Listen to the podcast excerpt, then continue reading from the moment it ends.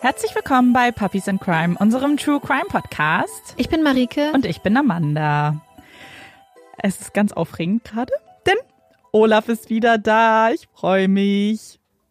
Genau, der ist jetzt wieder mit im Studio dabei, hat das Team wieder komplett gemacht. Mhm. Und wo wir über Olaf reden, müssen wir uns einmal bei euch ganz doll bedanken, weil ihr schickt uns immer noch ganz viele unglaublich süße, liebenswerte Fotos von euren Puppies in Crime. Und wir haben das Gefühl, dass Olaf schon ganz viele Freunde da draußen hat, mit denen er sich unglaublich gut verstehen würde, wenn er die mal treffen würde. Ja. Und deswegen wollten wir einmal Danke sagen, weil manchmal, wenn man dann so einen Fall recherchiert und man denkt so, oh, es ist jetzt ein bisschen dunkel, dann kommt manchmal einfach so ein kleiner äh, Hund, äh, ein kleines Hundefoto wird uns geschickt. Oder manchmal sind es auch Kaninchen, Frettchen. Unterschiedliche Tiere, das stimmt. Genau, und da wollten wir einmal sagen, vielen lieben Dank. Wir freuen uns total. Ja, hört wenn, nicht auf. Auch wenn ihr auf. die Folge jetzt noch hört, wir freuen uns immer. ja. Diese Woche hat Amanda wieder einen Fall für uns vorbereitet. Möchtest du direkt übernehmen? Genau. Und vielleicht kann ich ganz kurz erzählen, wie ich auf diesen Fall gekommen bin. Wir hatten ja in Folge 38 über unseren Podcast-Alltag erzählt und ich finde, für mich ist das so ein Paradebeispiel, wie ich manchmal Fälle aussuche. Und zwar habe ich einfach äh, unterschiedliche Interviews geguckt und es gibt eine Serie, Sendung, die ich einfach privat sehr gerne schaue und das ist Medical Detectives auf Deutsch oder Forensic Files ähm, auf Englisch. Und da hatte ich ein Interview mit einem der Executive Producer gelesen und da wurde er gefragt, was seine Lieblingsfolge ist. Und dann hat er eben eine bestimmte Folge genannt. Und natürlich muss ich mir dann diese Folge auch angucken, weil wenn, wenn so jemand das sagt, dann muss die ja wirklich gut sein. Und sie hat nicht enttäuscht. Und genau diese Folge und von diesem Fall erzähle ich euch heute, denn nachdem ich diese Sendung gesehen habe, hatte ich noch total viele Fragen und wollte noch mal weiter gucken, was passiert ist. Und es ist noch ein bisschen was passiert und deswegen erzähle ich euch heute davon. Vertrauen. Was ist das eigentlich? Was ist dieses Wort und seine Macht, die immer mitschwingt, wenn es einem über die Lippen kommt? Ist es ein Gefühl? Ist es eine bewusste Entscheidung? Kann man es erlernen? Vertrauen ist ein Wort, das die Cover vieler Bücher und Ratgeber ziert. Vertrauen, die unsichtbare Macht. Und Vertrauen kann jeder. Das Rezeptbuch für ein erfülltes Leben. Oder vielleicht lieber sich selbst vertrauen. Kleine Philosophie der Zuversicht. Schlägt man den Duden auf, dann steht dabei Vertrauen in jemanden etwas sein Vertrauen setzen. Auf jemanden etwas bauen, sicher sein, dass man sich auf jemanden etwas verlassen kann. Was das für einen selbst bedeutet, muss man wohl für sich entscheiden. Möchte ich mit einem blinden Vertrauen durch die Welt gehen oder bin ich skeptisch? Hinterfrage ich das, was ich zu hören bekomme, oder vertraue ich auf das Wissen der Person, mit der ich mich unterhalte? Und bei jeder neuen Beziehung entscheidet man sich unterbewusst, diesem neuen Partner zu vertrauen oder eben nicht. Dabei bekommt man sein Leben lang vorgelebt, dass man bestimmte Personen oder Berufsgruppen nicht hinterfragen soll. Hör auf das, was dir deine Eltern sagen. Der Arzt weiß es am besten, schluck die Pille doch einfach. Und dann gibt es dann natürlich noch das Vertrauen in sich selbst, seinen eigenen Körper und seinen Geist. Dass man darauf vertraut, dass man selbst nur das Beste für sich möchte. Aber was ist, wenn die Grundpfeiler unseres Vertrauens erschüttert werden? Wenn man dieser einen Person, der man vertrauen musste, nicht mehr über den Weg traut? Und was ist, wenn man sich nicht mehr sicher ist, ob man sich selbst vertrauen kann? Wenn der eigene Kopf beginnt, einem Streiche zu spielen? Bricht dann alles zusammen? Diese Fragen muss sich Candice, genannt Candy, bald stellen. Die Fragen, ob sie der falschen Person vertraut hat oder ob es sie selbst und ihre Erinnerung ist, die trügt. Es ist Halloween 1992 in Kipling, einer Kleinstadt in Saskatchewan, Kanada. In Kipling kennt jeder jeden. Nicht schwer, wenn es nur knapp über 1000 Einwohner gibt. Das Leben in der Kleinstadt hat seine Vorteile. Die frische Landluft, die gute Beziehung zu den Nachbarn. Hier muss man sich keine Sorgen machen. Alles ist sicher. Verbrechen stehen nicht an der Tagesordnung. Wie auch, wenn es mehr Rinder als Menschen in dieser Stadt gibt. Nachteil an dem Leben in einer Kleinstadt? Jeder hat eine Meinung. Jeder spricht über jeden. Und wie in einigen Regionen in Kanada wird es dort kalt. Sehr kalt. Die Temperaturen verändern sich von September bis Oktober drastisch. Es ist dunkel, nass, man erreicht sogar die ersten Minusgrade. Aber Halloween lässt man sich deshalb nicht vermiesen. Es ist ein Feiertag, auf den die meisten das ganze Jahr über hinfiebern. Die strahlenden Gesichter der Kinder in ihren Kostümen, wie sie vor der Tür stehen und Trick or Treat rufen. Süßes oder Saures. Die ausgehöhlten Kürbisse mit ihren Fratzen, die den Weg erhellen. Falsche Spinnen weben in den Fenstern, Hexenfiguren zieren die Dächer der Häuser und irgendwo steht vielleicht noch ein Frankenstein im Garten. Wenn man dann genug Häuser abgeklappert hat, macht man sich mit Tüten voller Süßigkeiten auf den Heimweg. Zu Hause angekommen, dann eine heiße Schokolade und Gruselgeschichten. Für Candy ist Halloween wie jeder andere Tag. Nichts Besonderes. Sie zieht nicht um die Häuser, Candy arbeitet. Schließlich muss sie für ihre kleine Familie sorgen. Candy ist 23. Ihre kleine Tochter kam erst vor einigen Monaten zur Welt. In ein paar Jahren könnten die zwei dann von Haus zu Haus ziehen. Das wäre schön. Doch bis dahin muss geschuftet werden. Candy ist alleinerziehend. Einen Vater gibt es für die Kleine nicht. Und auch die neueste Beziehung zwischen Candy und ihrem Partner läuft alles andere als rund. Als er sie an diesem Tag an der Tankstelle besucht, eskaliert es. Wie so oft. Sie streiten viel. Candy ist temperamentvoll. Sie lässt sich nichts vorschreiben. Von nichts und niemandem. Das hat ihr bereits einen schlechten Ruf in Kipling beschert. Sie ist bildhübsch, hat lange hellbraune lockige Haare, braune Augen, immer ein kesses Lächeln auf den Lippen. Dazu ist sie wortgewandt, hat einen eigenen Kopf und ist intelligent. Das scheint für viele eine geradezu giftige Kombination zu sein. Die Menschen in Kipling trauen ihr nicht über den Weg. Diesmal war ihr Streit heftiger denn je. Candy kann es nicht mehr aushalten. Nicht mehr aushalten, an ihn zu denken, nicht mehr aushalten, in dieser Tankstelle zu sein. Sie muss raus. Sie verlässt ihren Arbeitsort, aber was nun? Sie muss runterkommen. Und das kann sie am besten bei ihrer besten Freundin. Diese arbeitet im Kipling Medical Center und hat immer ein offenes Ohr für Candy. Da muss sie jetzt hin, bevor sie etwas Unkluges tut. Im Krankenhaus angekommen, muss sie jedoch erfahren, dass ihre Freundin heute gar nicht arbeitet. Mist. Candy zittert immer noch vor Wut. Die Hände schwitzig, die Augen aufgerissen. Die Krankenschwester macht sich Sorgen. Ihr Puls ist viel zu schnell. Sie kann es einfach nicht mit sich selbst vereinbaren, diese junge Frau gehen zu lassen. Sie bittet sie, sich kurz vom Arzt untersuchen zu lassen. Und Candy stimmt zu. Es kann ja nicht schaden. Vielleicht bekommt sie ja was zur Beruhigung. Sie schaut auf ihre kalten, blassen Hände. Immer noch zittrig. Ja, vielleicht wäre das das Beste. Im Wartezimmer Platz genommen, fühlt Candy, wie es ihr langsam besser geht. Die Hände sind wieder trocken, das Zittern hat aufgehört. Vielleicht sollte sie doch besser gehen. Sie will ja nicht die Zeit des Doktors verschwenden. Vielleicht schickt er sie eh gleich weg. Doch bevor Candy diesen Gedanken zu Ende denken kann, geht die Tür auf. Sie kennt den jungen Arzt. Er hat noch vor wenigen Monaten ihre Tochter zur Welt gebracht. Ein Mensch, dem man vertrauen kann, dem man sich anvertrauen kann. Sie gehen in das Behandlungszimmer. Candy berichtet von dem Streit. Sie hat genug von Männern. Wahrscheinlich wäre sie mit ihrer Tochter alleine besser dran. Sie könnte ihn umbringen. Da ist es wieder. Das Zittern. Der Arzt nickt Candy zu. Es wird alles gut. Ich spritze dir ein leichtes Beruhigungsmittel. Du scheinst mir ja völlig aufgelöst. Bevor Candy noch irgendwelche Fragen stellen kann, hat die Nadel bereits ihre Haut durchbohrt. Eine Flüssigkeit dringt in sie ein. Sie wird ruhig. Irgendwie zu ruhig. Sie spürt ihre Muskeln nicht mehr. Der ganze Körper ist taub. Candy sinkt zu Boden. Alles ist wie ein Fiebertraum. Nichts ist mehr wirklich scharf, alles ein wenig vernebelt. Als sie am nächsten Tag in einem Krankenbett aufwacht, ist sie verwirrt. Was tut sie hier? Warum ist sie im Krankenhaus? Ist was passiert?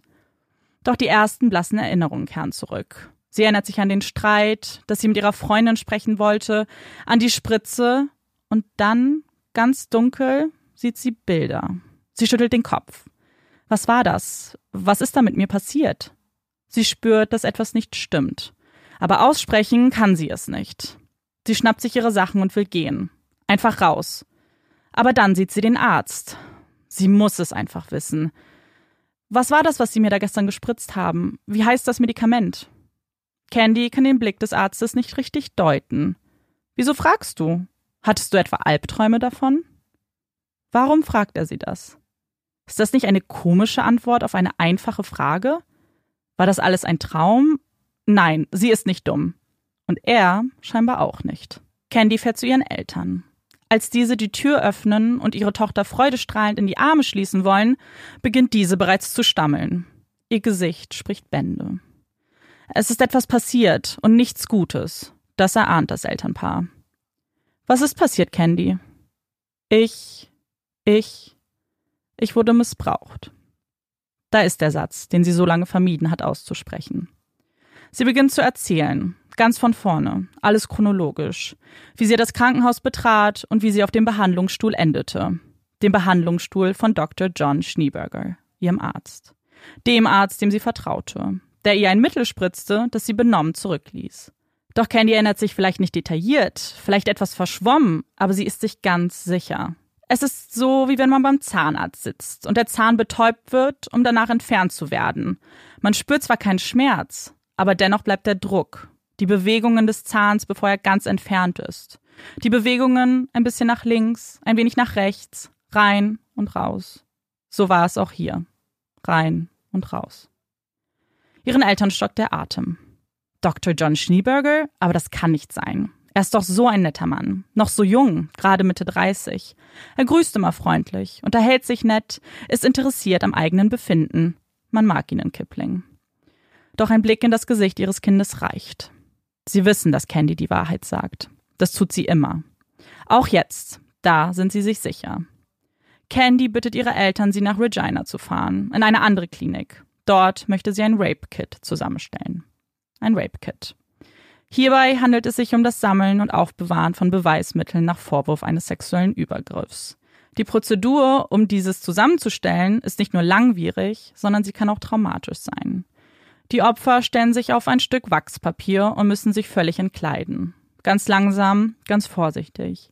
Das Papier soll mögliche Beweismittel wie Fasern oder Haare abfangen, die noch an der Kleidung haften könnten. Dann wird jedes Kleidungsstück einzeln in kleine Tüten verpackt. Danach wird das Opfer untersucht. Aus allen Körperöffnungen werden Proben entnommen. Dann folgen Haarproben vom Kopf und aus dem Schambereich. Es werden Verletzungen untersucht. Wenn die Patienten dies zulassen, werden diese ebenfalls fotografisch festgehalten. Das Opfer muss den Tathergang schildern. Jedes Detail. Für viele ist besonders dieser Teil schwer. Es ist so, als ob man das Ganze nochmal durchleben muss. Man kann vielleicht verstehen, warum einige einfach nicht bereit dazu sind. Der gesamte Prozess dauert in der Regel zweieinhalb bis fünf Stunden. Für Candy ist es jede einzelne Minute wert. Sie will sich wehren. Sie will nicht, dass er davonkommt mit dieser Tat. Sie will nicht, dass er irgendeiner Person das Gleiche antun wird. Niemals. Das wird Candy nicht zulassen. Das Rape Kit wird verschlossen und an die Strafverfolgung übergeben. Diese führen dann weitere Tests durch. Und in Candys Fall bestätigen sie ihren Verdacht. Es wird Sperma an ihren Proben und an ihrer Kleidung gefunden. Sie weiß, dass sie das letzte Mal vor einigen Wochen Sex hatte. Daher müssen diese Spuren frisch sein. Es ist Zeit für Gerechtigkeit. Zeit, diesem Verbrecher das Handwerk zu legen, denkt Candy.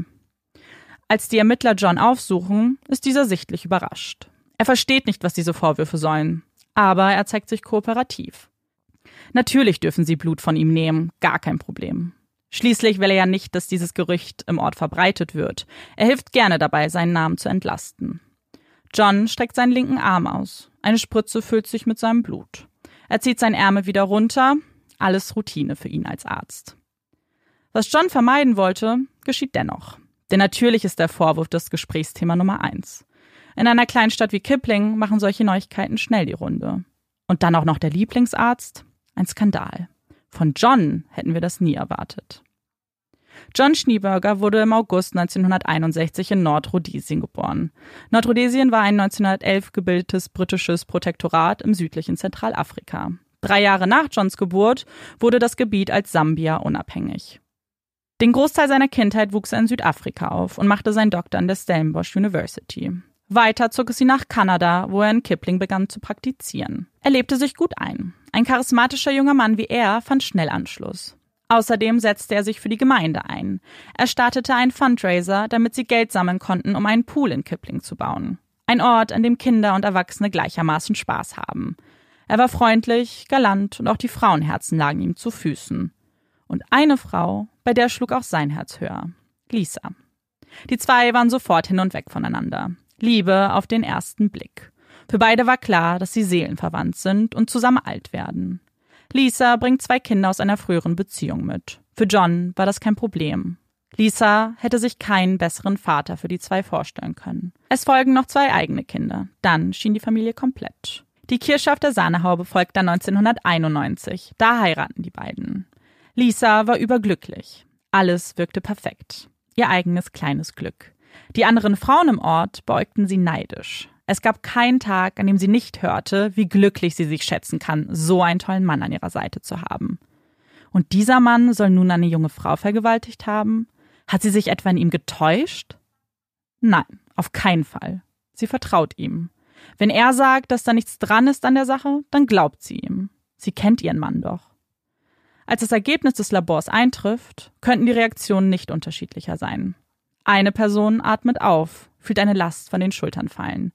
Die andere Person kann den Worten kaum glauben. Der Test ist negativ. Es gibt keine Übereinstimmung der DNA-Spuren. Was denkt sich diese Candy, wer sie ist? Will sie unsere Familie kaputt machen? denkt Lisa. Dieses Partygirl, diese unvernünftige Person. Wahrscheinlich wollte sie nur Aufmerksamkeit. Oder war in John verliebt. Doch mit dem Test sollte nun alles klar sein.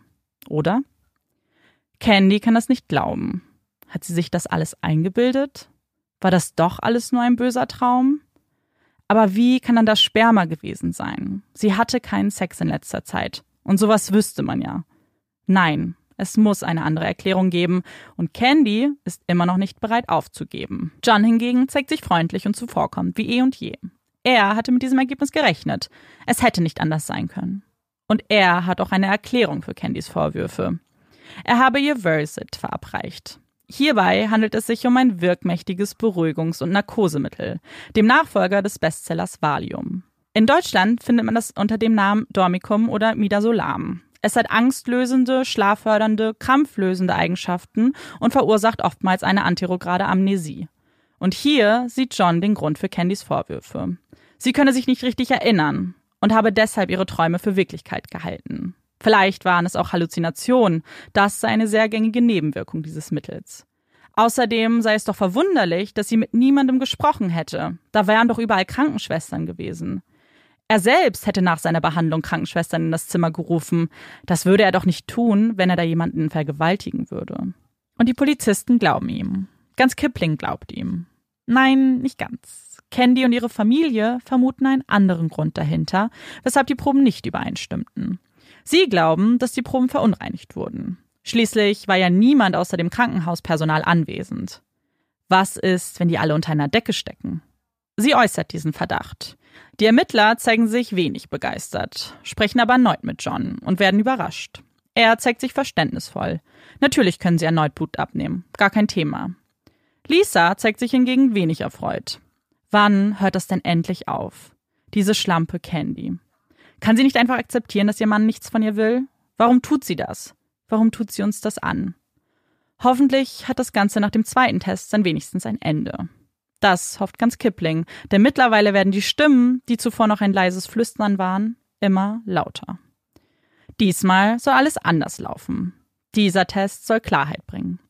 Im August 1993, fast ein Jahr nach den Vorwürfen, wird ein zweiter Test angeordnet. Das Blut wird in Anwesenheit von Polizisten genommen. Die Probe wird direkt versiegelt und ins Labor gebracht. Keine Möglichkeit der Verunreinigung. Das ist sicher. Und dann völlige Überraschung bei Candy. Das Ergebnis ist wieder negativ. Kein Match. Wie kann Candy sich selbst noch vertrauen? Es ist ein Zwiespalt. Ein innerer Kampf. Glaubt man dem eigenen Gefühl, dem Gedächtnis? Vertraut man darauf? Oder glaubt man den Fakten, dieser DNA, die alle für unantastbar halten? Die Ermittler müssen sich diese Frage nicht mehr stellen. Für sie ist es Beweis genug. 1994 wird der Fall offiziell geschlossen das Ende. Oder etwa nicht? Nein, nicht für Candy. Sie hat sich entschieden. Sich dazu entschieden, sich selbst zu vertrauen. Darauf zu vertrauen, dass ihr Körper Recht hat. Sie Recht hat. Auch wenn es noch so unwahrscheinlich scheint, noch so unmöglich. Candy will nicht aufgeben. Sie engagiert den Privatdetektiv Larry O'Brien, der beweisen soll, dass etwas mit den vorangegangenen Tests faul war. Aber wie geht man an die Sache ran? Zunächst müsste man einen weiteren DNA-Test machen, diesmal aber ohne Johns Mitwissen. Einfacher gesagt als getan. Doch Larry hatte eine Idee. Eine Idee, die nicht ganz rechtens ist, beziehungsweise gar nicht rechtens ist. Er sucht das Fahrzeug von John und bricht die Tür auf. Er erhofft sich irgendetwas zu finden, was DNA von John beinhalten könnte. Und er hat Erfolg. Er findet einige Haare und einen Lippenpflegestift. Behutsam tütet er diese neuen Beweismittel ein und bringt sie in ein Labor. Dort gibt Candy weitere Tests in Auftrag auf eigene Kosten. Und zunächst sieht es wenig erfolgsversprechend aus. An den Haaren sind keine Wurzeln, daher kann hier keine DNA gewonnen werden.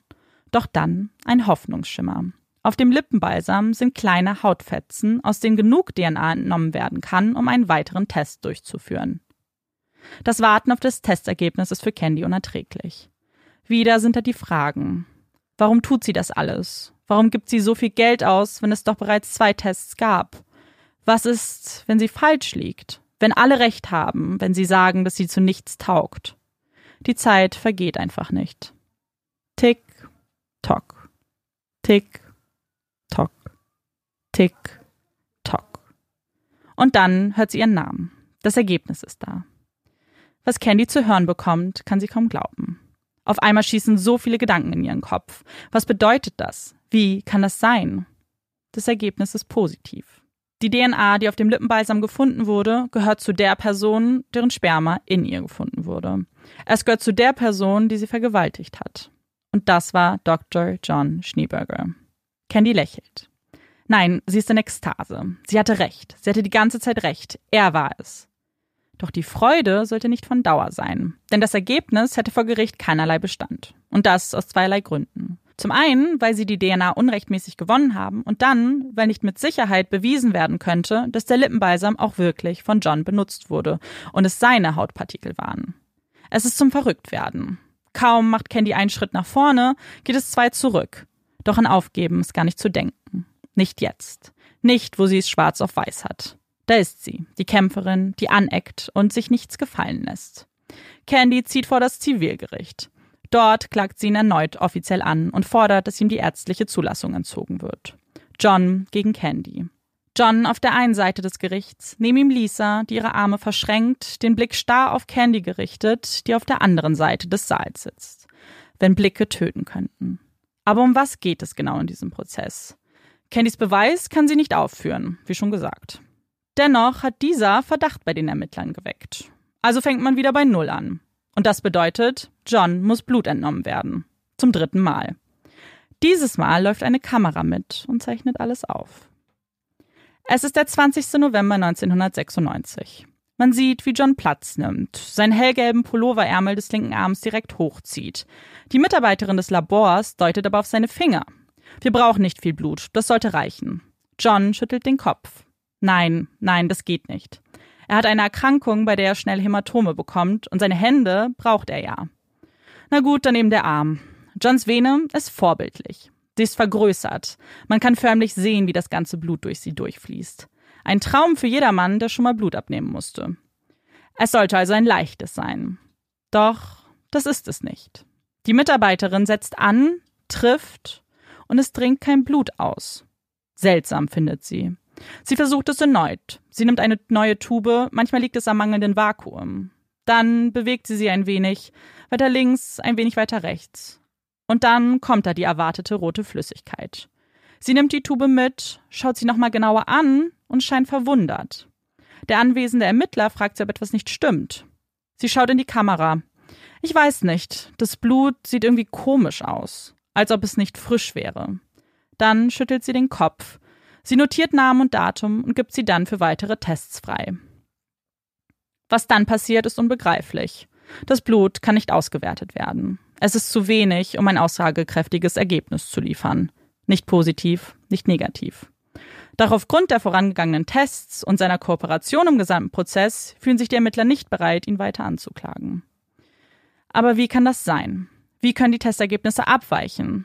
Ist die DNA des Menschen nicht ein einwandfreies Beweismittel? Sollten wir uns nicht darauf verlassen können, dass DNA immer die Wahrheit sagt, dass man ihr vertrauen kann? Für Candy ist es das Ende. Es folgen keine Tests mehr. Während sie an sich selbst und der Welt zweifelt, geht John zu seiner Familie zurück. Er umarmt Lisa und die vier Mädchen. Ihr Schrecken hat jetzt ein Ende. Es kehrt wieder Normalität ein. John arbeitet weiter im selben Krankenhaus, ist beliebter denn je. Er unterhält sich freundlich mit Nachbarn, spielt mit seinen Töchtern und ist ein liebevoller Ehemann.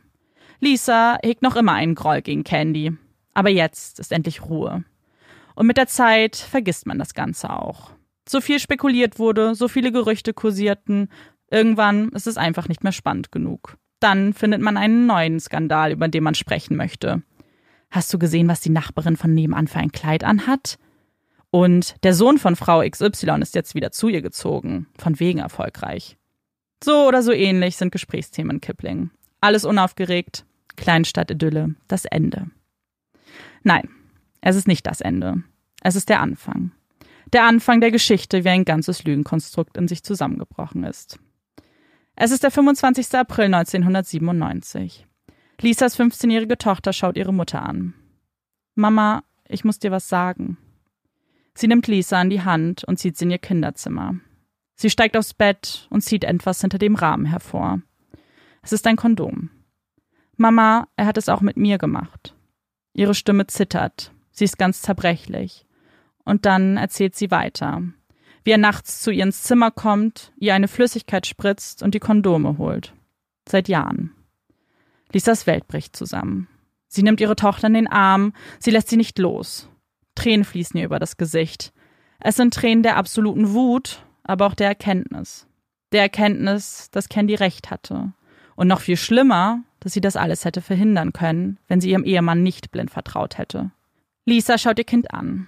Das hat jetzt ein Ende. Nie wieder wird er dich berühren. Nie wieder wird er nur in deine Nähe kommen. Sie geht ins Schlafzimmer, will seine Sachen zusammenpacken. Da fällt ihr Blick auf einen Koffer unter dem Bett. Ein Koffer voller Kondome und Medikamente. War der da die ganze Zeit? Hätte sie ihn sehen müssen? Wäre dann alles anders gewesen? Wie gerne würde sie den Koffer einfach an die Wand schleudern. Was hat dieser Mistkerl ihrer Tochter angetan? Und wer weiß wem noch? Wen hat sie da geheiratet? Wer ist dieses Monster? Und was tut sie nun? Erstmal die Gedanken sammeln, sicher gehen, dass es den Kindern gut geht. Er ist noch auf Arbeit, das muss sie ausnutzen. Lisa ruft die Polizei an, schildert ihr den Sachverhalt. John wird daraufhin umgehend festgenommen. Dieses Mal geben sie ihm keinerlei Chance. Und Johns Verhalten ändert sich schlagartig mit den neuen Vorwürfen. Der sonst so kooperative und freundliche Mann sagt nichts mehr.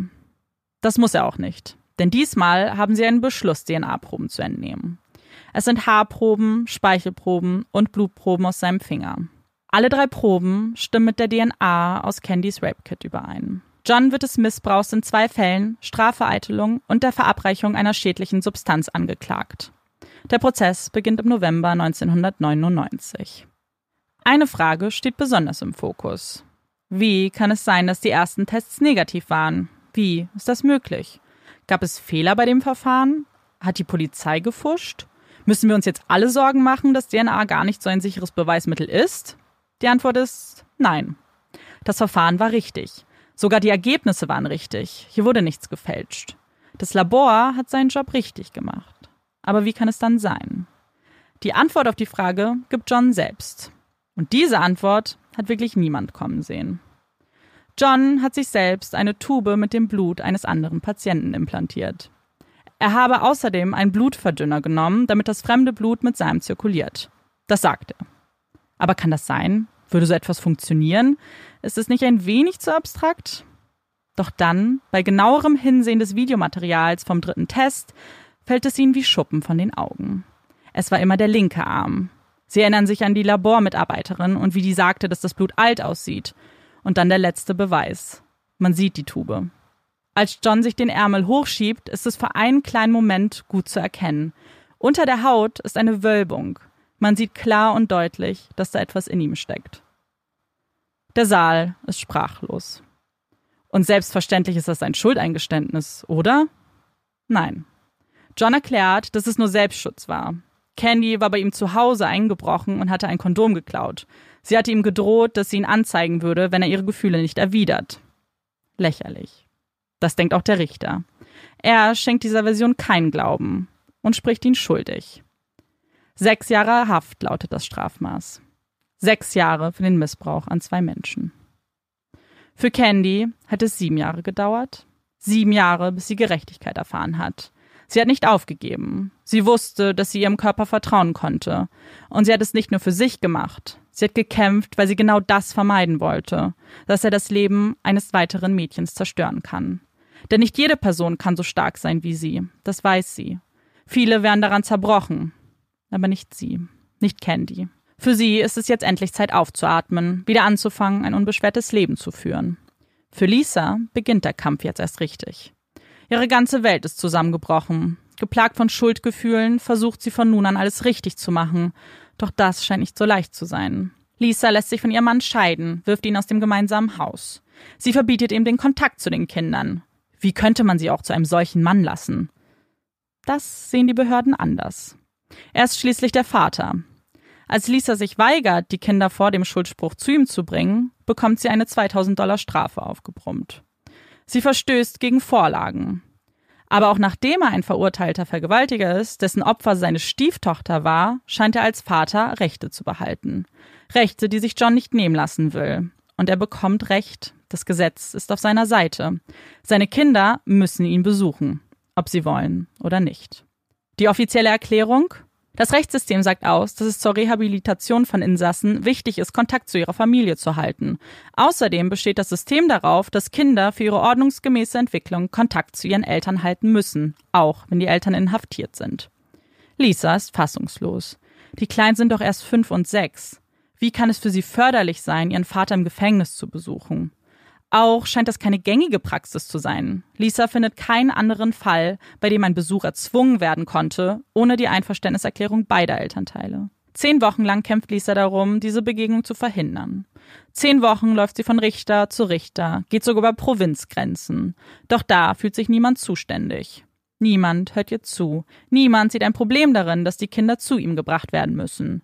Lisa hat versucht, stark zu bleiben. Für ihre Familie, für die Kinder. Sie durften ihr nicht ansehen, wie sehr sie das mitnimmt. Doch nach zehn Wochen kann sie nicht mehr. Da ist niemand mehr, den sie noch um Hilfe bitten kann. Keine Behörde, die ihr zuhört. Es gibt nichts, was sie tun kann. Und so rückt der Termin immer näher. Der Tag, an dem sie dem Mann in die Augen blicken soll, der alles zerstört hat. Im Mai 2001 macht sie sich mit den zwei Kleinen auf den Weg. Ihr Herz schlägt schnell. Aber sie muss stark bleiben. Es bringt nichts, auch noch die Kinder zu verunsichern. Vor dem Gefängnis steht eine Traube Menschen. Sie sind gekommen, um Lisa zu unterstützen. Symbolisch stellen sie sich vor die Türen, um den Eingang zu versperren. Lisa ist nicht alleine. Sie betreten das Gebäude und noch bevor sie überhaupt zu dem Treffen kommt, sind die Mädchen schon völlig überfordert. Sie weinen, klammern sich an die Beine ihrer Mutter. Sie wollen nicht weitergehen. Sie haben Angst. Ein Sozialarbeiter begleitet die drei. Als er die verängstigten Mädchen sieht, zieht er die Reißleine. Das kann so nicht richtig sein. Das Treffen ist abgesagt. Das Wohl der Kinder soll doch unsere oberste Priorität sein. Wie kann es dann richtig sein, Kinder gegen ihren Willen in ein Gefängnis zu zerren? Zunächst macht es den Anschein, dass das Treffen nur verschoben, nicht aufgehoben ist. Doch dann schreibt John einen Brief. Er verzichtet, solange er inhaftiert ist. Wie großzügig. Lisa atmet auf. Es ist zumindest ein kleiner Moment des Glücks. Sie schließt ihre Kinder in die Arme. Eine erste Bewährungsanhörung findet wenig später statt. Diese Anfrage wird jedoch abgelehnt. Doch der nächste Versuch sollte erfolgreich sein. Nach vier Jahren Haft wird John auf Bewährung entlassen. Ihm wird seine Arztlizenz entzogen, ansonsten ist er ein freier Mann. Er zieht nach Regina, der Stadt, in der auch Candy lebt. Dort arbeitet er bei einer Baufirma. Er wurde wieder Teil der Gemeinschaft. Irgendwie hat es ihm keiner wirklich übel genommen, was er den Frauen angetan hat. Sie vergöttern ihn, als wäre nichts gewesen. Doch nicht für lange. Denn den kanadischen Behörden fällt etwas auf. John hatte gelogen. Nein, nicht damals, als er sich eine Tube Blut in den Körper implantierte. Ein anderes Mal. Es ging um seinen Antrag für die kanadische Staatsbürgerschaft. Dort muss man angeben, ob man einer Straftat verurteilt oder bezichtigt wurde. Er kreuzte Nein an. Das war 1993. Ein Jahr nachdem Candy ihn bereits das erste Mal anzeigte. Hatte er das wohl vergessen? Für Kanada ist es ein gefundenes Fressen. Sie lassen ihn ausweisen. Er muss zurück nach Südafrika. Die Bewohner von Kipling und Regina lassen es sich aber nicht nehmen, ihn ausgiebig zu verabschieden. Er bekommt eine Party. Vorher wurden noch Unterschriften gesammelt und an die Behörden geschickt, in der Hoffnung, dass er doch bleiben könnte. Man mag es kaum glauben. Im Juli 2004 erreicht er dann Südafrika. Ein Neuanfang. Mit seinem Charme kann er die Herzen aller bestimmt schnell gewinnen. Falsch gedacht. Denn hier durchschaut man seine Versuche. Aus dem geliebten Dr. John wird Dr. Rape. Kein Krankenhaus möchte ihn annehmen und ohne Job keine Wohnung. Er zieht zu seiner Mutter, fängt in der Catering-Branche an zu arbeiten. Danach hört man nicht mehr viel von ihm. Lisa ist für viele Dinge dankbar. Sie hat eine liebevolle Familie. Ihre ältere Tochter ist zu einer starken jungen Frau herangewachsen. Die Gemeinde hat sich versammelt, sie stehen heute zu ihr. Ich habe keine Zeit, mich selbst zu bemitleiden oder an mich zu denken, sagte sie. Vielleicht war das der Grund, warum ich weitergemacht habe. Sie war auch die beste Mutter, die sie sein konnte. Zumindest kann ich meinen Mädchen sagen, wenn sie älter sind, ich habe es versucht. Sie werden wissen, dass Mama zumindest versucht hat, uns von ihm fernzuhalten. Candy ist in vielen Sendungen aufgetreten. Sie möchte ihre Geschichte erzählen und weitertragen. Es wurde sogar ein Film gedreht mit einer wunderschönen Schauspielerin, die sie darstellte. Heute ist sie glücklich verheiratet und arbeitet als Assistentin in einer Suchtberatung in Saskatchewan. Ein Job, bei dem man einfühlsam sein muss, zuhören können muss und die Augen und Ohren nicht verschließt. Bei dem man seine eigene Stimme laut macht für die schwächeren Mitglieder unserer Gesellschaft. Bei dem man stark sein muss, um das zu erreichen, was man will. Wenn ihr mich fragt, ist das ein Job, der perfekt zu Candy passt. Wow. Ähm, ich habe sehr viele Sachen, über die ich reden möchte bei diesem Fall. Erstmal danke fürs Vorstellen. Aber ich glaube, ich muss meine Gedanken auch wirklich ja. einen Moment sammeln. Sammeln. Mhm. Vielleicht kann ich euch in der Zwischenzeit die Folge von Medical Detectives oder Forensic Files eben empfehlen. Die heißt auf Englisch Bad Blood. Äh, auf Deutsch hieß die Folge Böses Blut, wenn ich mich richtig erinnere. Und beides kann man auch bei YouTube finden. Ähm, guckt einfach nach dem Namen. Ähm, dann seht ihr nämlich auch zum Beispiel Candy sprechen, Lisa spricht auch, wir haben die Ermittler und man sieht auch das Video, was ich euch ja versucht habe zu beschreiben. Ich fand das einfach eine sehr, sehr spannende Folge und ich glaube, ergänzend einfach zu dem Fall ist es immer spannend, die Menschen auch reden zu sehen und zu hören. Ähm, Olaf unterschreibt das gerade mit seinem Grummeln. Ach, schön, dass du da bist, Olaf. Möchtest du noch was sagen, Olaf? Hm, das dachte ich mir schon ich weiß gar nicht, auch wo ich anfangen möchte, die Sachen mhm. zu besprechen, weil es wirklich so viele Punkte gibt, finde ich, über die man super gut reden kann, die einfach unglaublich sind an diesem mhm. Fall. Ähm, vielleicht fangen wir ganz von vorne, also ja. nicht ganz von vorne an, aber ich finde es erstmal finde ich es total toll, dass Candys Familie immer zu ihr stand ja. und immer an ihrer Seite waren und ihr Gehör geschenkt haben. Das fand ich total toll in dem Fall, dass die immer an ihrer Seite waren. Das Fand hat mich erst auch. schon mal gefreut, weil ja, ja, eigentlich würde man ja denken, dass so ein DNA-Beweis hätte sie ja auch zum Zweifeln bringen können. Und ich finde es toll, dass sie dann trotzdem bei ihr standen. Aber was den DNA-Beweis anging, mhm. also wir müssen dazu kurz sagen, dass ich währenddessen ja. Amanda einmal unterbrochen habe, um meine Theorie zu äußern, weil ich gleich so war. Ja. Ah, ich habe eine Idee. Sowas. Genau, ich, ich muss sowas. Wir machen das manchmal, dass ja. wenn wir Ideen oder Theorien haben, dass wir uns vorher, bevor es aufgelöst wird, schon mal unterbrechen und uns die mitteilen. Mhm. Und ich finde es unglaublich, weil ich finde es einmal so krass, sich sowas zu implantieren. Ja. Ich, also wie? Hat er sich das aufgeschnitten oder dahin ja, Also er hat einen kleinen Schnitt gemacht. Mhm. Ähm, wir verlinken euch ein Bild von dieser Tube auch bei Instagram, dann könnt ihr euch das vorstellen. Die ist nicht besonders breit, dass du sie auch durch einen kleinen Schnitt einfach durchschieben kannst, theoretisch. Ja. Ähm, und dann hat er eben diesen Blutverdünner noch zusätzlich genommen, einfach damit, weil sonst wäre es ja, müsstest du ja genau die Tube treffen. Das ist ja dann ja. schon sehr, sehr risikoreich. Mhm. Und zu diesem DNA-Test ist nämlich ganz interessant. Man, also man sieht die Eltern auch sprechen in der Folge ähm, und man sieht aber auch den Staatsanwalt von damals. Und was er sagt, finde ich nämlich sehr bezeichnend für diesen Fall. Er sagt, in den 90ern, das war ja gerade Anfang der DNA und alle waren total froh, dass es jetzt diese Tests gibt ja. und ähm, dass man das irgendwie nachweisen kann. Und man hat sich so sicher gefühlt, dass man fast alles immer auf DNA gestützt hat. Und das war einer der Fälle, die ihm auch so in der Gedächtnis geblieben sind, weil hier die DNA sie eben auf die falsche Fährte gelockt hat und quasi da den Täter freigesprochen hätte, wäre da nicht jemand gewesen, der so stark nachgebohrt hat. Ja. Wobei ja hier auch der Fehler dann nicht bei der DNA lag, sondern nee, bei der genau. Möglichkeit des Menschen, die DNA-Analyse ja. so stark zu verstehen, dass er sich dann so ein perfides und ja eigentlich auch, wie ich finde, unglaublich perverses Konstrukt ausgedacht hat, ja. sich da sowas zu injizieren, um seine Taten zu verdecken.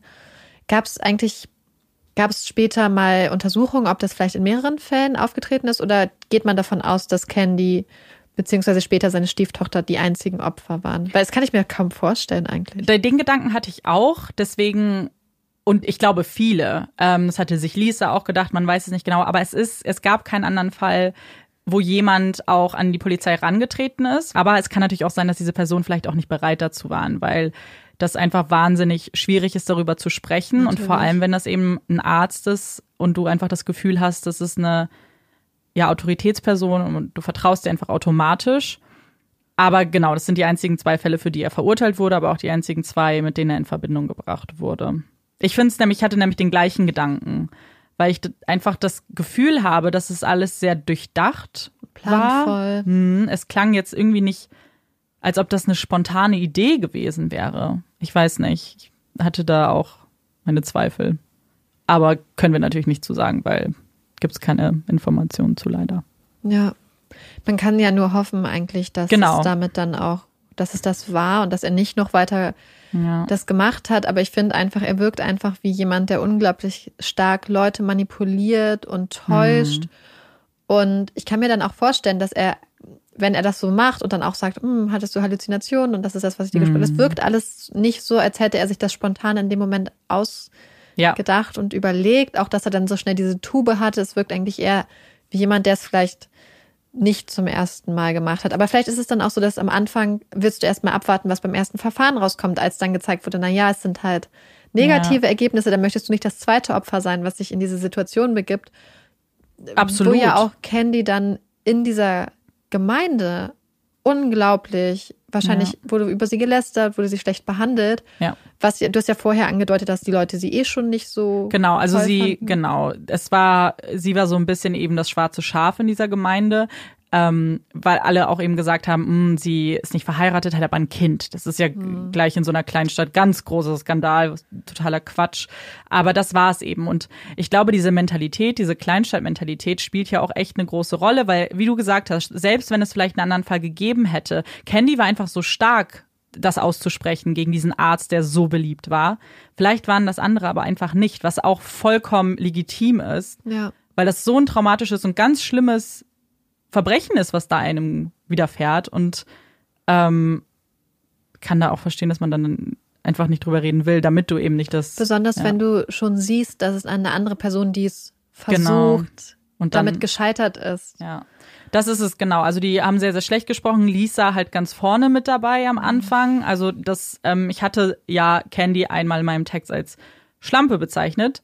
Das waren Lisas Worte. Es gab Interviews dann auch, ähm, die eben Lisa geführt hat, auch äh, John geführt haben. Und da hat sie eben sie als Schlampe bezeichnet auch.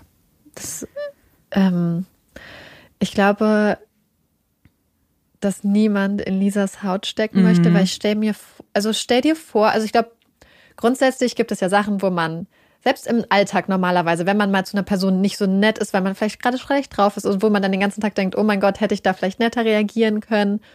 Und wenn du dir vorstellst, dass du jahrelang mehr oder weniger auch Rufmord gegen eine ja. Person betrieben hast, auch wenn du denkst, es war richtig in dem Moment.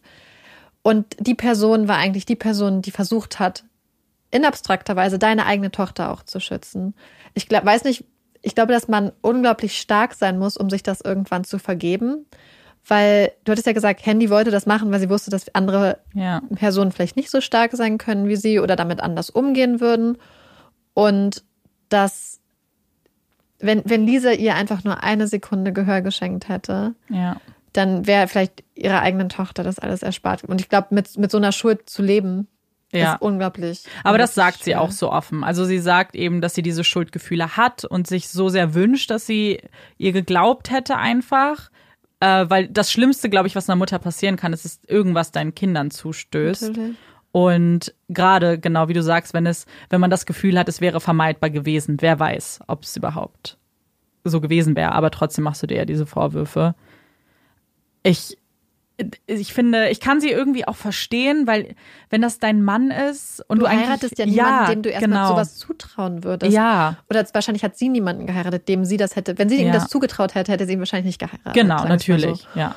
Und natürlich, ich verstehe es auch, so eine, so eine Ehe baut im Idealfall auf so einem eigentlich bedingungslosen, mhm. mehr oder weniger bedingungslosen Vertrauen auf. Und vielleicht hat sie wirklich gedacht, ach, diese ähm, ja eh gesellschaftlich genau. schon eher verachtete Frau möchte mir ja. mein Glück nehmen. Vielleicht hat sie gedacht, sie hätte alles, was Candy sich gewünscht hat. Ja.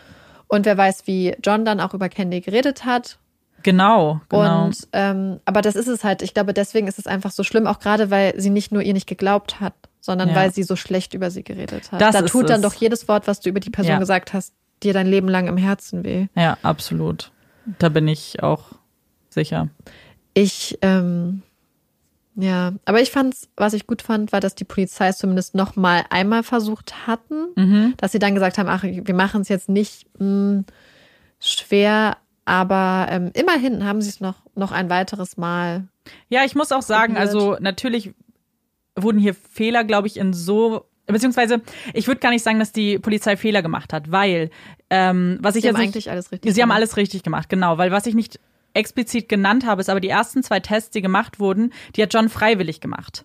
Das heißt, er hatte damit aber auch das Recht zu sagen, welcher Arm, welche Stelle, wo auch immer. Mhm. Hätten sie was anderes machen müssen, hätte das über, hätte das über einen Beschluss gehen müssen. Und wäre natürlich viel größerer Aufwand gewesen, bürokratisch. Wer weiß, ob sie das durchbekommen hätten. Da verstehe ich auch, dass man dann, wenn er sagt, nimmt den Arm, ja gut, mein linker Arm ist nicht mein starker Arm zum Beispiel. Wenn ich mit rechts schreibe, dann nimmt lieber den linken. So. Und ja, ja, das ist krass. Also ich denke auch, dass es, es klingt so, als ob hier so viel Fehler gemacht wurden, aber. Nee, finde ich gar nicht. Ich finde, es ja. ist halt wirklich, es klingt eher wie jemand, der halt das System wusste zu manipulieren. Ja. Und die Sache ist die, wir wissen jetzt ab diesem Zeitpunkt, viele von euch vielleicht kannten ja. den Fall schon, dass sowas ist. Aber wenn ja. gerade wenn es am Anfang der Zeit ist, wo DNA-Analyse gemacht ja. wird und du bist in so einer eher in so einer provinziellen Stadt, hast nicht so viel damit zu tun, dann hast du vielleicht auch eine ganz, ganz andere Herangehensweise, gehst ganz anders um mit der Möglichkeit, dass jemand DNA manipulieren würde. Es war ja auch einfach unglaublich ausgefuchst, sein System, muss man ja sagen. Mhm. Also die haben es dann ja selber abgenommen. Du kommst ja erstmal nicht auf die Idee, dass jemand so weit geht, sich da sowas zu implantieren. Das ist ja komplett Absolut. Also, jenseits von Gut und Böse einfach was. Äh, ich, deswegen habe ich den Fall auch ausgewählt, weil das einfach für mich sowas Erschütterndes einfach in meinem Denken war, dass Leute einfach so weit gehen. Und damals, wie du sagst, muss es ja noch extremer gewesen sein. Was mich nach dem Fall erschüttert hat, ist, was du erzählt hast von Lisas Kindern, hm. die mehr oder weniger gegen ihren ja. eigenen Willen, gegen den Willen der Mutter dazu gezwungen wurden, Kontakt beziehungsweise gezwungen werden sollten, ja. Kontakt mit ihrem Vater zu haben. Ich würde es unterschreiben, dass Kontakt zur Familie unglaublich wichtig ist für Menschen, die im Gefängnis sind. Aber wenn der Mann ein verurteilter Sexualverbrecher ist, der ein Kind vergewaltigt hat, seine Stieftochter, dann würde ich das anders sehen. Ja. Dann denke ich, ja, wahrscheinlich für ihn wäre es gut, aber nicht für, aber nicht für seine Kinder. Mhm. Und ich finde, dass man Kinder nicht zum Vehikel machen darf, um die Sozialisierung von anderen Menschen anzutreiben. Nein. Das hat mich ein bisschen an einen Fall erinnert von Zeitverbrechen, wo es um einen kleinen Jungen ging, der mhm. immer wieder seinem Vater zurückgegeben wurde. Der Ach Junge, so, der, ja. Ich glaube, das Kind im, Kies, im Kühlschrank, Kühlschrank. hieß, glaube ich, die mhm. Folge, wo gesagt wurde, ja, aber er dient zur Stabilisierung seines Vaters. Aber das kann. Aber das Kinderwohl mhm. muss immer über dem Wohl der Eltern stehen. Und ich glaube, dass eigentlich alle Eltern das selbst auch unterschreiben würden. Ähm, deswegen fand ich das so schlimm und bin so froh, dass dann der Sozialarbeiter wenigstens gesagt hat, ich ziehe die ja. Reißleine und das erkannt hat, dass das doch dass das nicht sein kann. Das also kann sein. ich meine, die Kinder waren jung, aber dennoch alt genug, um zu entscheiden, ob du jetzt deinen Vater sehen möchtest oder nicht. Und vor allem nicht ihn einfach nicht zu sehen, weil er in einer anderen Wohnung wohnt, sondern weil er ja. im Gefängnis ist. Ich meine, das kann doch die ganze Entwicklung dieses Kindes auch irgendwie beeinflussen. Ich kann mir schon vorstellen, dass es in vielen Fällen wirklich auch wichtig ist für das Kind zu sehen, ja. ich habe noch Kontakt zu meinem Vater, aber hier wäre ja ein Fall für mich, wo ich das einfach nicht mhm. gesehen hätte weil es offensichtlich dann auch nur wirklich von der Perspektive, was ist gut für ihn gedacht war und nicht von dem, was ist gut für die Kinder. In anderen Fällen denke ich, ist es schon wichtig, dass Kinder dann ja. Umgangsrecht haben. Aber wenn man sich anguckt, dass Väter beispielsweise in ähm, Scheidungsangelegenheiten oft Rechte verlieren an ihren Kindern, ohne dass vielleicht irgendwas vorgefallen ist, in so einem Fall, wo dann halt einfach auch so ein schweres Verbrechen dazu kommt, finde ich, ist das nochmal eine komplett andere Sache. Insofern bin ich einfach nur froh, dass einmal die Gemeinschaft dann hinter dieser ja, stand und versucht hat, die Tür schön. zu versperren und dass es am Schluss dann auch nicht so weit gekommen ist, weil ich kann mir auch nichts Schlimmeres vorstellen, als wenn du als Mutter versuchst, diesen Stress ja. von deinen Kindern fernzuhalten und du dann da ja. gezwungen wirst hinzugehen, siehst, wie deine Kinder weinen und Angst haben. Ja, absolut. Das hat sie auch gesagt und deswegen wollte ich das aber auch erzählen, weil ich glaube, dass hier gerade der Lisa der Kampf, den sie dann führen musste, einfach so schlimm sein muss mit diesen Schuldgefühlen, die du noch hast.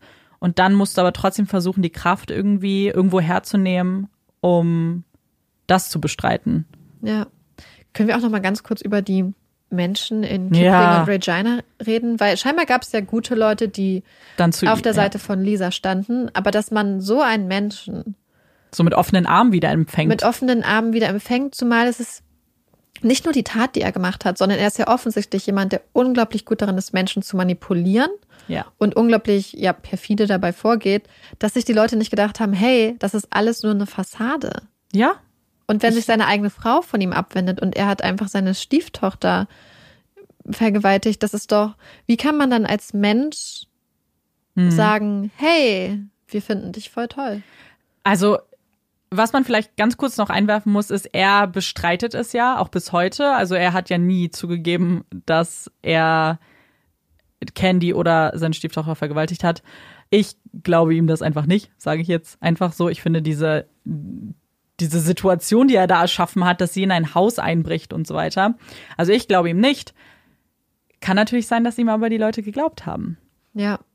Wobei ich das dann, ich weiß nicht, ist es dann vielleicht auch ein bisschen naiv?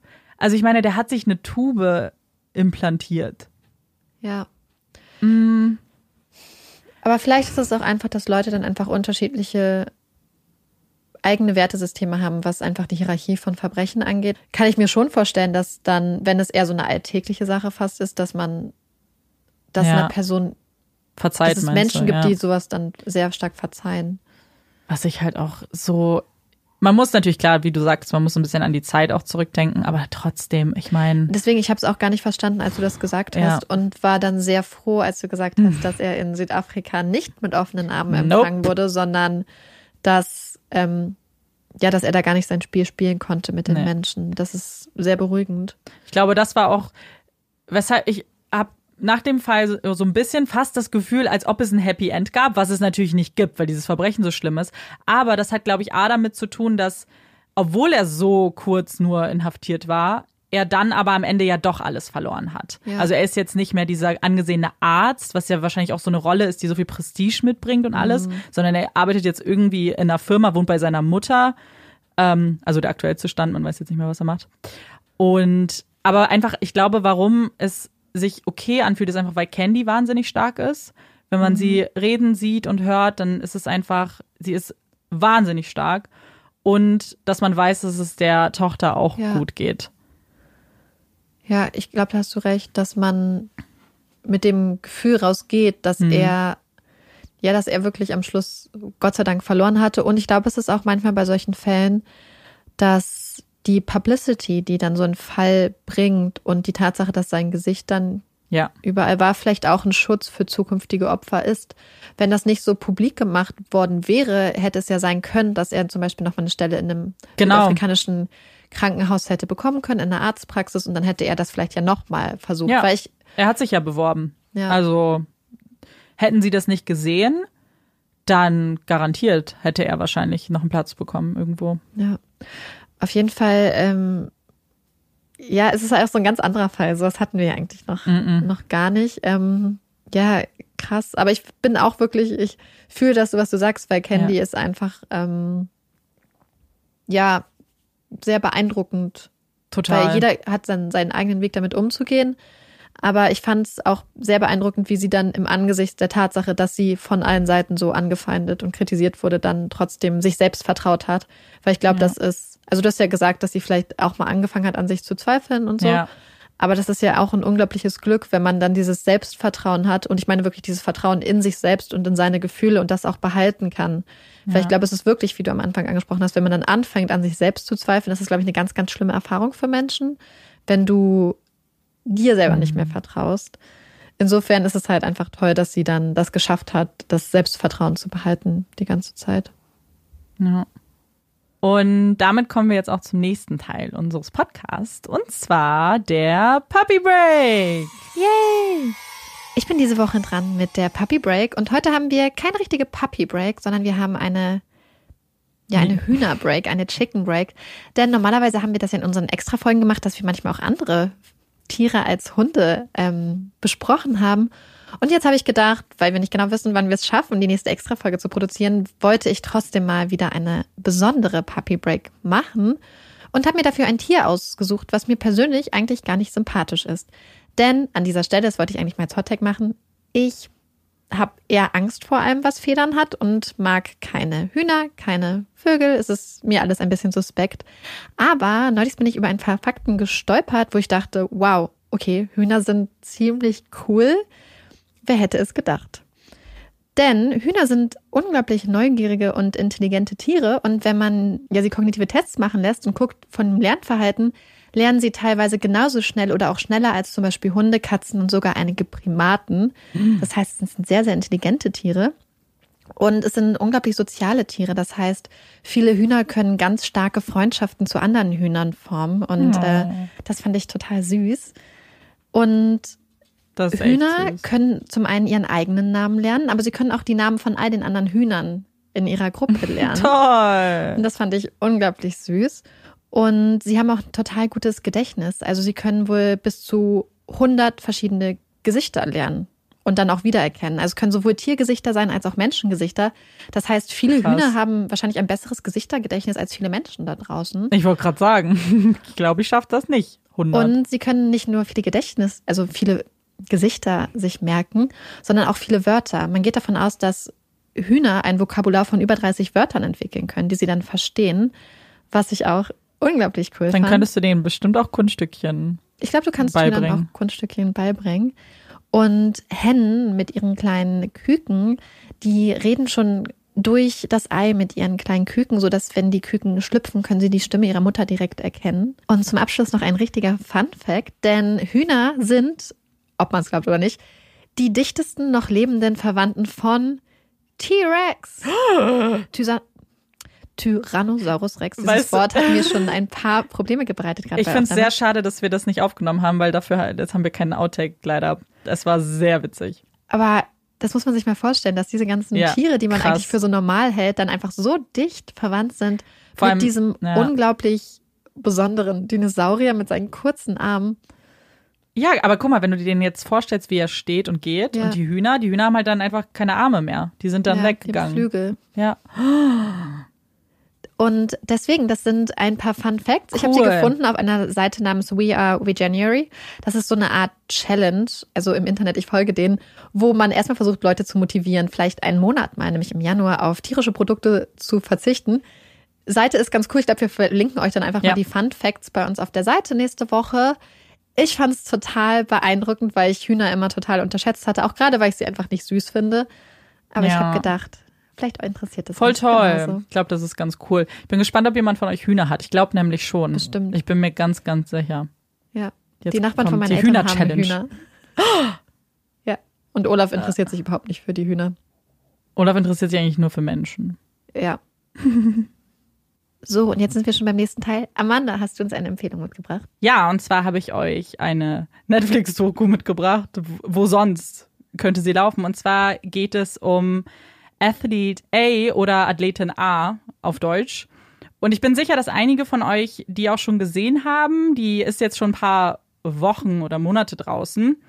Aber für alle, die es noch nicht geguckt haben, ich fand die Doku so unglaublich gut. Und da geht es eben auch um einen Arzt, der seine Position ausgenutzt hat und der ja angeklagt wird, eben mehrere junge Sportlerinnen, zum Teil auch minderjährige Sportlerinnen vergewaltigt zu haben. Und die Doku folgt eben einem Team von Journalisten, die sich so ein bisschen zur Aufgabe gemacht haben, zum einen diesen Fall mit aufzuklären, aber die Doku ist viel tiefgründiger und viel vielschichtiger, denn es geht nicht nur um diesen einen Arzt, der angeklagt ist, sondern eben um ganz, ganz viele Fehler, die es und Probleme, die es in diesem Konstrukt von ähm, Sport und Leistungssport gibt. Also zum einen schauen sie sich auch an, unter welchem Druck eben diese Turnerinnen oder Allgemeinsportler stehen. Wir schwenken auch einmal nach Russland und schauen uns da die Situation an. Und ist einfach wirklich, wirklich gut, um da so einen Eindruck zu bekommen. Und warum ich es auch empfehlen möchte, ist, es gibt eine Szene in dieser Doku, die mir immer noch total im Gedächtnis geblieben ist. Und bevor, ich will jetzt nicht zu viel verraten, aber es gibt eben diesen Prozess und im Prozess sprechen eben diese Frauen auch. Und ganz viele von denen sprechen zum allerersten Mal offiziell unter ihrem Namen davon. Und dieser Moment, wie sie alle nach vorne treten und der Name laut verlesen wird und quasi dem Täter gegenüberstehen und alles sagen dürfen, was sie möchten zu ihm, ähm, ist so stark und hat mich emotional so berührt, dass ich glaube, sich das wirklich lohnen würde, das zu gucken, wenn ihr es noch nicht gesehen habt. Alleine für diesen Moment, der wirklich, wirklich schön und stark war und ich hatte ganz, ganz viel Gänsehaut. Und genau, das ist meine Empfehlung. Marike, hast du eine Empfehlung? Ich habe auch eine Empfehlung dabei. Und zwar möchte ich dieses Mal einen, ja, einen Kanal bei YouTube beziehungsweise ein Format von einem YouTube-Kanal empfehlen. Und zwar geht es um ich bin mir nicht sicher, ob es Hyperbole heißt oder hm. Hyperbole. Das ist ein Kanal, der immer verschiedene Formate hat. Und eins dieser Formate heißt Frag ein Klischee. Denn es gibt ja vielleicht Fragen, die man manchmal im Kopf hat, die man eigentlich gerne mal Menschen stellen würde, wo man sich aber nicht so wirklich traut. Und Hyperbol sucht dann Menschen aus und die Hörer beziehungsweise die Zuschauer können den Menschen dann Fragen stellen. Das heißt, wird vorher gesagt, okay, um dieses Thema mhm. geht es. Was sind eure Fragen, die ihr zum Beispiel an eine Person habt, die Kriminalpsychologin ist? Und dann können die Leute ihre Fragen stellen und die Person antwortet dann auf die Fragen, die die Zuschauer gestellt haben. Und das Beispiel mit der Kriminalpsychologin ist zum Beispiel Lydia Benecke, die hm. da interviewt wurde.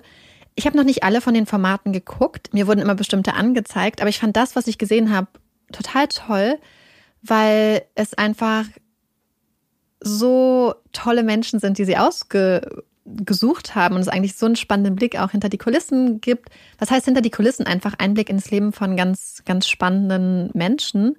Und was ich zum Beispiel total, ich persönlich total toll fand, ähm, es gibt eine Folge Frag ein Gangster, es gibt eine Folge Frag ein Drogenkurier, Frag eine Bipolare, also so sind die Titel. Ja. Und ich fand die jedes Mal total, teilweise auch sehr berührend. Und ich glaube, dass gerade wenn man sich mit True Crime beschäftigt und wir versuchen ja immer auch so ein bisschen ja die menschlichen Geschichten dahinter zu verstehen, glaube ich, dass es ein ganz tolles Format ist, was mit Vorurteilen vielleicht auch bricht, was aufklärt, was halt die menschlichen Geschichten hinter der Geschichte eigentlich zeigt oder hinter der Schlagzeile oder vielleicht auch hinter der Diagnose. Und deswegen möchte ich euch das ganz dolle ans Herz legen. So, und dann machen wir gleich weiter mit den Hot Takes. Und Amanda hat sich geweigert, mir ihren Hot Take vorher zu erzählen. Sie hat nur angedeutet, ja. dass es kontrovers ist. Genau, ich glaube nämlich, dass Marike mir ganz und gar nicht zustimmen wird. Und ich weiß auch, dass es mindestens eine Person da draußen gibt, die mir auch nicht zustimmen wird, weil als wir mit den Hottakes angefangen haben, haben einige von, un, äh, von euch uns ja einfach Hottakes zugeschickt. Und da war nämlich ein Hottake dabei, der quasi das Gegenteil zu meinem ist. Und ich hatte mir den lange aufgespart, weil wir ja immer gesagt haben, wir machen eine extra Folge, wo es auch um Musik geht. Und Marike hatte mich gebeten, einen Musik-Hottake mit reinzupacken. Und jetzt konnte ich aber nicht mehr länger warten. Jetzt wollte ich den unbedingt auspacken. Und zwar finde ich, dass Musicals zum Teil die besten Songs der Welt rausbringen. Und ich möchte auch inkludieren, nicht nur die Shows, aber auch Filme, also Musical-Filme, in denen gesungen wird, sind für mich wirklich die Lieder sind zum Teil besser als was jeder andere Künstler rausgebracht hat. Und ich möchte auch ein Beispiel nennen, denn The Greatest Showman hat für mich ohne Witz dieser Soundtrack zu diesem Film ist eine Ansammlung von perfekten Liedern. Ich hatte noch nie ein ganzes Album, wo ich jedes Lied so gefeiert habe wie aus diesem Film. Ich möchte nicht unbedingt über die Geschichte von dem Film reden, weil die kann äh, richtigermaßen wird ja auch äh, stark kritisiert. Aber die Lieder sind so toll und Hugh Jackman und From Now On, wer diesen Film gesehen hat, bei dem weine ich einfach regelmäßig. Das ist mein Hot Take. Es wird jetzt vielleicht Amanda überraschen. äh, meine, also meine erste CD, die ich bekommen habe, war Cats. Oh. Memories. als ich Kind war, hat eine meiner besten Freundinnen in einem Musical mitgespielt in Hamburg. Und das war, also ich konnte, glaube ich, alle Lieder von diesem Musical mitsingen damals. Deswegen, ich habe so ein zwiespältiges Verhältnis dazu, weil ich grundsätzlich, auch wenn man es nicht glaubt, manchmal Sachen vermeide, die ich mich emotional be zu sehr ja. berühren könnten. Auch Musicals. Und es ist nicht grundsätzlich das, was ich mir freiwillig reinziehe. Aber ich muss dir insofern zustimmen, dass es einfach unglaublich emotional gemacht wird und so grandios und Oi. sehr viele Emotionen bei vielen, vielen Menschen. Also deswegen, ich, ja, hm. ich finde die nicht so schlimm, wie du gedacht hast, glaube ich. Ja, das, das kann sein. Aber auch nicht so gut wie ich. Nee, Amanda ist wirklich so ein richtiger, Ja. so ein richtiger Musical, Disney, Ja. Emotions Mensch. Ich wäre auch bestimmt richtig guter Musical-Darsteller gewesen. Das glaub ich So auch. richtig über, einfach too much von ich allem. glaube, du wärst perfekt gewesen. Who knows? Ich glaube, Amanda gehört nämlich auf die große Bühne, muss ich ganz ehrlich gestehen. Das muss ich jetzt hier mal so festhalten. Halt's auf. Für alle, die sie nicht persönlich kennen. Alle, die sie persönlich kennen, werden das wahrscheinlich unterschreiben. Weil ich so dramatisch bin. Amanda hat einfach eine gute Präsenz, sagen wir es mal so. Marike, was ist denn dein Hot Take? Ich muss dazu noch ganz kurz so, sagen, ich habe sogar mal im Musical gearbeitet. Länger. Oh, ich liebe Musicals einfach. Ich finde das alles toll. Richtig toll. Ja. Warum ich auch so ein bisschen wieder drauf gekommen ist, ist wegen Hamilton auf Disney Mhm. Plus. Ähm, falls das jemand nicht gesehen hat. Wenn jemand auch Greatest Showman nicht gesehen hat, kann ich euch wahnsinnig empfehlen. Oder einfach nur die Musik. Hört euch nur die Lieder an. Weil Mhm. die Geschichte ist halt so ein bisschen problematisch.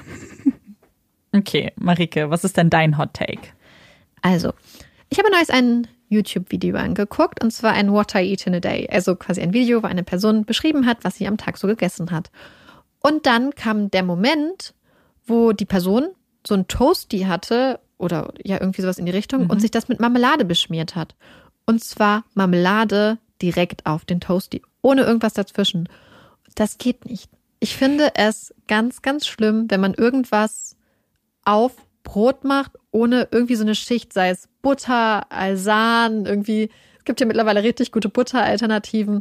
Notfalls Frischkäse oder Creme fraiche. Irgendwas muss dazwischen, aber man kann doch nicht einfach was auf Brot essen. Also ohne. Da muss doch was da, da drunter. Ich finde ganz, ganz schlimm zum Beispiel ist, wenn Leute, oh Gott, wenn ich sehe, Oh dass Gott, Leute was ist sich das?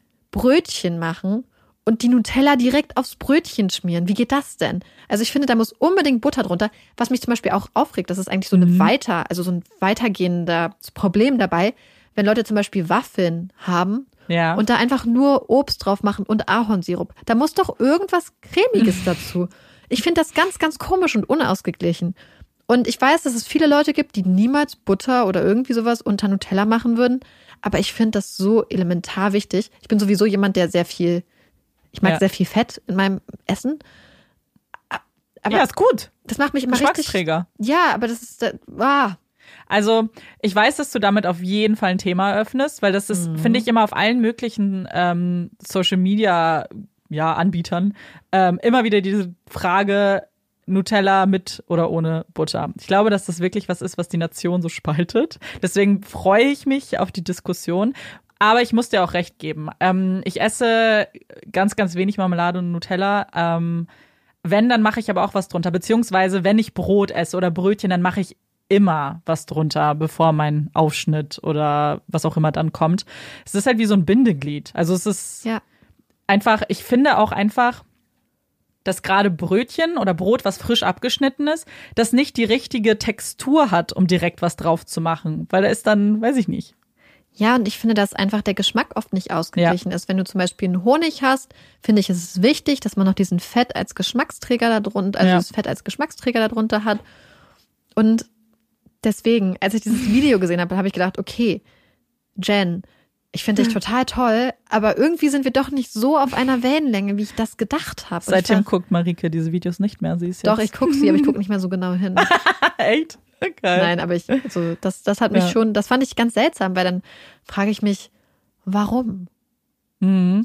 Ich bin auf jeden Fall gespannt, aber wenn ein äh, Shitstorm kommt, dann stehe ich dir zur Seite. Yay.